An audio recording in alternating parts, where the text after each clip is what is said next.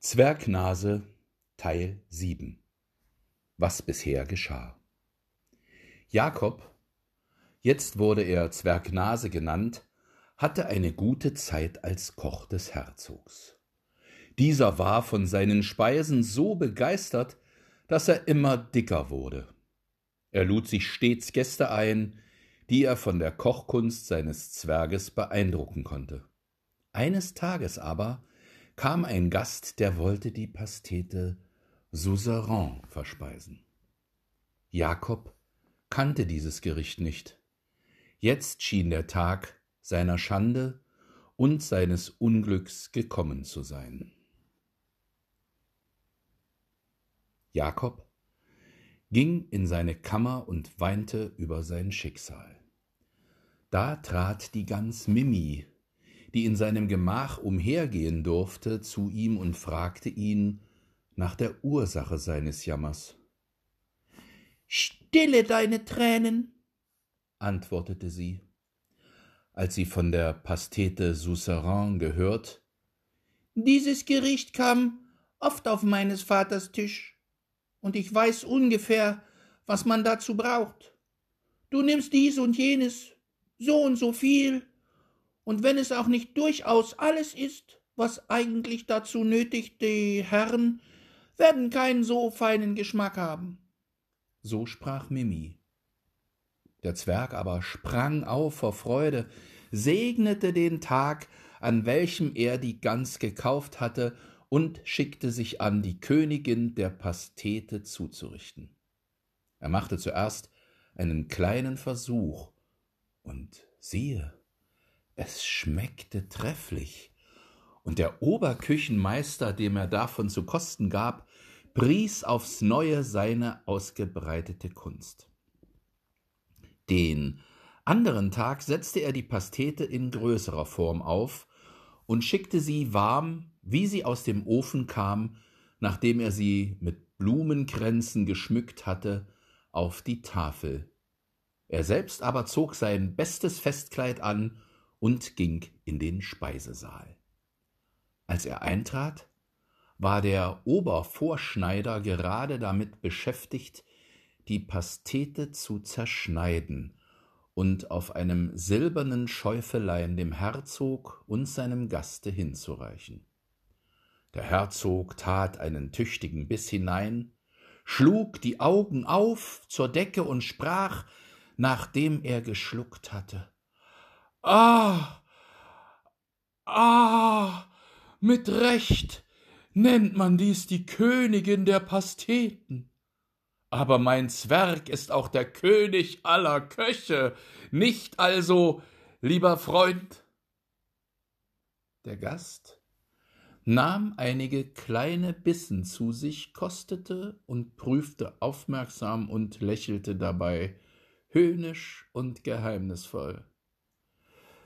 Dies Ding ist recht artig gemacht, antwortete er, indem er den Teller hinwegrückte.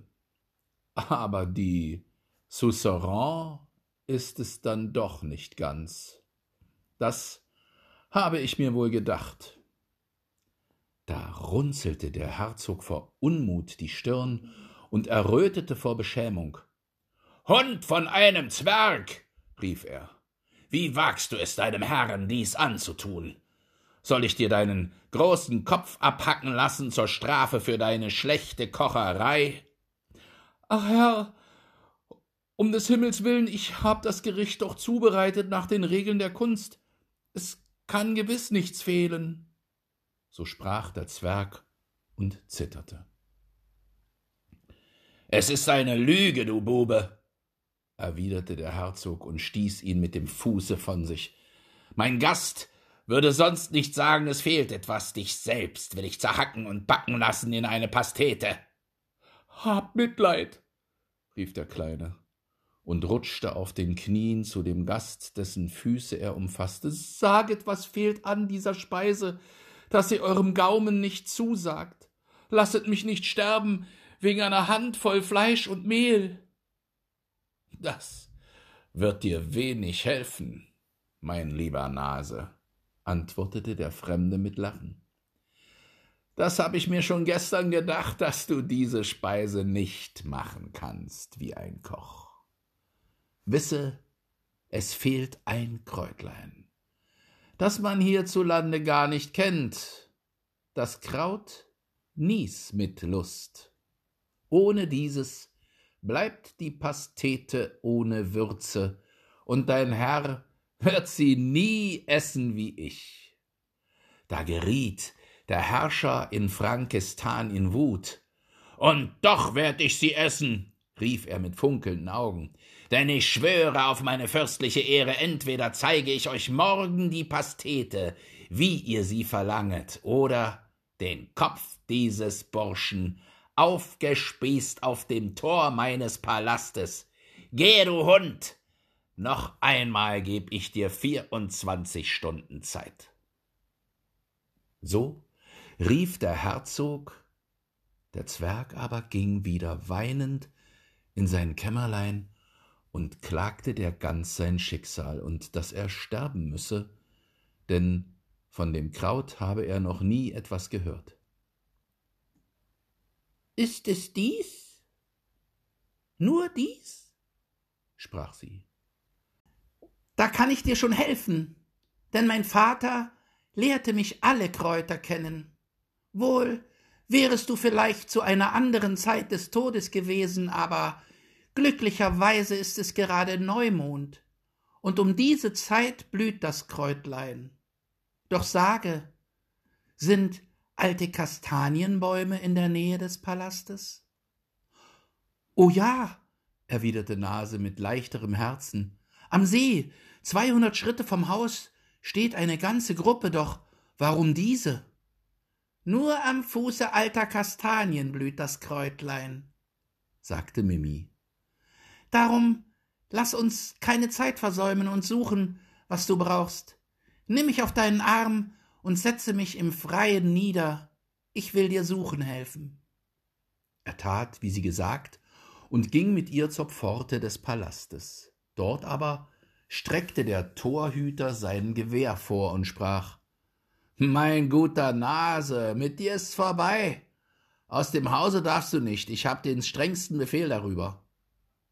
Aber in den Garten kann ich doch wohl gehen, erwiderte der Zwerg sei so gut und schicke einen deiner Gesellen zum Aufseher des Palastes und frage, ob ich nicht in den Garten gehen kann und Kräuter suchen dürfte.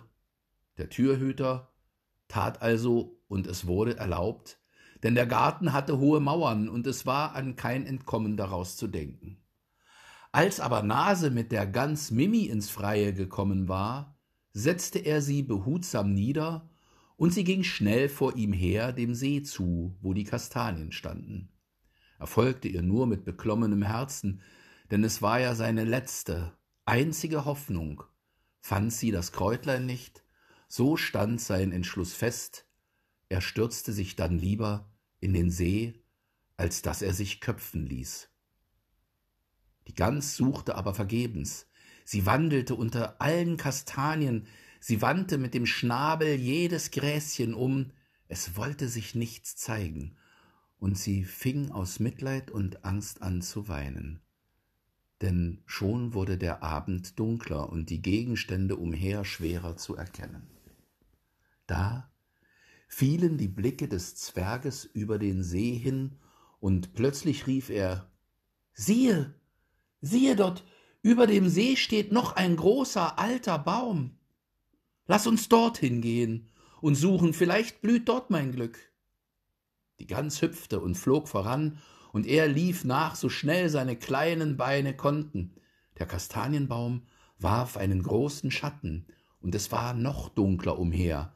Fast war nichts mehr zu erkennen, aber da blieb plötzlich die Gans still stehen, schlug vor Freude mit den Flügeln fuhr dann schnell mit dem Kopf ins hohe Gras und pflückte etwas ab, das sie dem erstaunten Nase zierlich mit dem Schnabel überreichte und sprach Das ist das Kräutlein, und hier wächst eine Menge davon, so dass es dir nie daran fehlen kann. Der Zwerg betrachtete das Kraut sinnend, Ein süßer Duft strömte ihm daraus entgegen, der ihn unwillkürlich an die Szene seiner Verwandlung erinnerte. Die Stängel, die Blätter waren bläulich grün, sie trugen eine brennend rote Blume mit gelbem Rand. Gelobt sei Gott, rief er endlich aus. Welches Wunder! Wisse, ich glaube, es ist dieselbe Blume, die mich aus einem Eichhörnchen in diesen schändlichen Menschen umwandelte. Soll ich den Versuch machen? Noch nicht, bat die Gans. Nimm von diesem Kraut eine Handvoll mit dir. Lass uns auf dein Zimmer gehen und dein Geld und was du sonst hast zusammenraffen, und dann wollen wir die Kraft des Krautes versuchen. Sie taten also und gingen auf seine Kammer zurück, und das Herz des Zwerges pochte hörbar vor Erwartung. Nachdem er fünfzig oder sechzig Dukaten, die er erspart hatte, einige Kleider und Schuhe zusammen in ein Bündel verknüpft hatte, sprach er So es Gott gefällig ist, werde ich dieser Bürde los, streckte seine Nase tief in die Kräuter und zog ihren Duft ein. Da zog und knackte es in allen seinen Gliedern. Er fühlte, wie sich sein Kopf aus der Schulter hob. Er schielte herab auf seine Nase und sah sie kleiner und kleiner werden. Sein Rücken und seine Brust fing an, sich zu ebnen, und seine Beine wurden länger. Die Gans sah mit Erstaunen diesem allen zu. Ha, was du groß und schön bist, rief sie. Gott sei gedankt, es ist nichts mehr an dir von allem, was du vorher warst. Da freute sich Jakob sehr, und er faltete die Hände und betete. Aber seine Freude ließ ihn nicht vergessen, welchen Dank er der Gans Mimi schuldig sei. Zwar drängte ihn sein Herz, zu seinen Eltern zu gehen, doch besiegte er aus Dankbarkeit diesen Wunsch und sprach Wem anders als dir habe ich es zu verdanken, dass ich mir selbst wiedergeschenkt wurde. Ohne dich hätte ich dieses Kraut nimmer gefunden, hätte also ewig in jener Gestalt bleiben oder vielleicht gar unter dem Beil des Henkers sterben müssen. Wohlan, ich will es dir vergelten. Ich will dich zu deinem Vater bringen. Er, der so erfahren ist in jedem Zauber, wird dich leicht entzaubern können. Die Gans vergoß Freudentränen und nahm sein Anerbieten an. Jakob kam glücklich und unerkannt mit der Gans aus dem Palast und machte sich auf den Weg nach dem Meeresstrand, Mimis Heimat zu. Was soll ich noch weiter erzählen? Dass sie ihre Reise glücklich vollendeten, dass Wetterbock seine Tochter entzauberte und den Jakob mit Geschenken beladen entließ, dass er in seine Vaterstadt zurückkam und dass seine Eltern in dem schönen jungen Mann mit Vergnügen ihren verlorenen Sohn erkannten, dass er von den Geschenken, die er von Wetterbock mitbrachte, sich einen Laden kaufte und reich und glücklich wurde. Nur so viel will ich noch sagen, dass nach seiner Entfernung aus dem Palast des Herzogs große Unruhe entstand, denn als am anderen Tag der Herzog seinen Schwur erfüllen und dem Zwerg wenn er die Kräuter nicht gefunden hätte, den Kopf abschlagen wollte, war er nirgends zu finden. Der Fürst aber behauptete, der Herzog habe ihn heimlich entkommen lassen, um sich nicht seines besten Kochs zu berauben, und klagte ihn an, dass er wortbrüchig sei. Dadurch entstand dann ein großer Krieg zwischen den beiden Fürsten, der in der Geschichte unter dem Namen Kräuterkrieg wohl bekannt ist. Es wurden manche Schlachten geschlagen, aber am Ende doch Frieden gemacht. Und diesen Frieden nennt man bei uns den Pastetenfrieden, weil beim Versöhnungsfest durch den Koch des Fürsten, die Suzerain, die Königin der Pasteten zubereitet wurde, welche sich der Herr Herzog trefflich schmecken ließ. Das ist das Ende der Geschichte von Zwergnase. Wenn sie nicht gestorben sind, dann leben sie noch heute.